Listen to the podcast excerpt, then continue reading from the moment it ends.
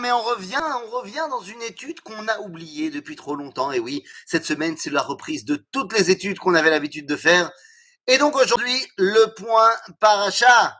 Et oui, ça faisait longtemps qu'on ne s'était pas fait un petit point paracha. Aujourd'hui, parachat Behar. On a d'ailleurs de la chance parce que c'est très rare qu'on lise la paracha de Behar toute seule. D'habitude, on lit Behar Bechukotai. Et comme la paracha de Bechukotai a énormément euh, de contenu en elle, dont on a l'habitude de parler, eh bien, euh, généralement, on ne parle pas beaucoup de la paracha de Behar. Mais cette année, la paracha de Behar est d'autant plus centrale, puisque nous sommes la septième année, nous sommes l'année de la Shemitah, et la paracha de Behar, c'est la paracha de la Shemitah.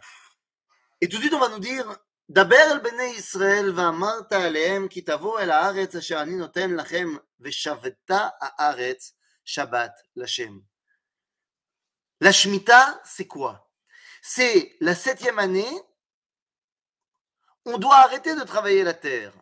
Mais c'est pas ce qui a marqué dans la Torah.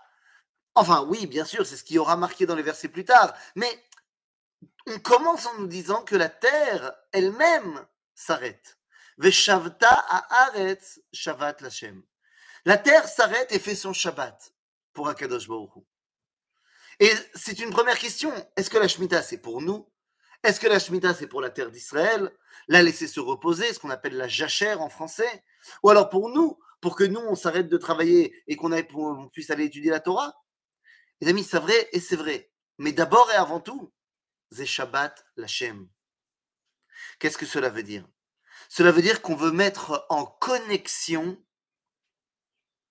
non seulement mon individualité en tant qu'homme, mais également la nature tout entière pour les mettre au diapason avec Akadosh Baruch Hu. Le fait que l'homme, tous les sept jours, fasse le Shabbat, c'est parce qu'il veut se connecter au fait qu'Akadosh Baruch Hu a fait Shabbat. C'est-à-dire qu'au bout des six jours de la création, eh bien le septième jour, il s'est arrêté de créer Shabbat. Qui vaut Shabbat Mikol Melarto. Eh bien, si l'homme veut s'attacher à Dieu, eh bien la nature, le monde veut s'attacher à Dieu avec son représentant. Vous allez me dire, mais c'est pas le monde entier qui fait Shabbat. Non, c'est pas tous les hommes non plus. Am Israël représente, devient le, on va dire, l'envoyé de l'humanité pour se connecter à Kadosh Baruch Hu grâce à son Shabbat. La terre d'Israël est la représentante de toutes les terres du monde pour se connecter à Kadosh Baruch Hu et faire son Shabbat. Shabbat Lashem. Et donc cette année-là, à quoi sert-elle puisqu'elle est une connexion totale avec Dieu? Eh bien, c'est comme nous, notre Shabbat.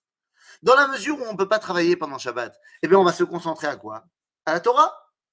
On va se concentrer à notre rapport à Dieu de manière théorique. C'est quoi de manière théorique? Ben, C'est pas du tout la vie pratique, le Shabbat. Dans ce monde, on doit construire le monde. Nachon, on doit construire le monde. Il faut travailler pendant six jours. Shabbat, celui qui a préparé son Shabbat, il pourra manger dans Shabbat. Donc évidemment que Shabbat, c'est un kiff, mais Shabbat, c'est un kiff théorique.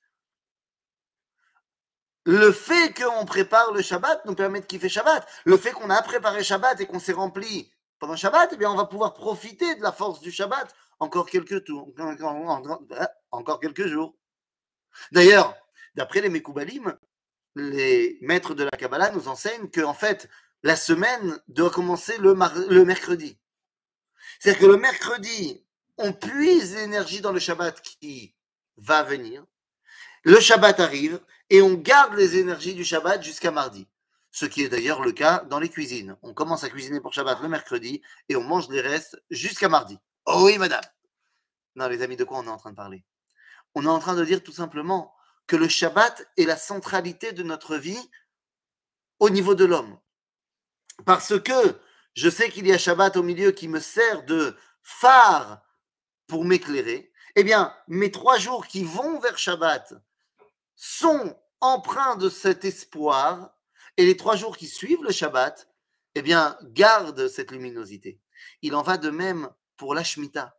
Il en va de même pour cette année où je suis et la nature est en osmose complète avec Dieu. Pendant les trois ans qui vont précéder la Shemitah, eh bien, je vais également continuer à construire mon monde. Et ensuite, les trois ans qui vont suivre la Shemitah, eh bien, je garde avec moi bien, la réussite de ce monde.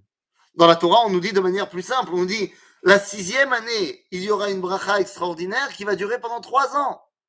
Sixième, septième et huitième année pour que ensuite tu puisses continuer à retravailler la terre normalement. Donc les amis, c'est de cela qu'on parle.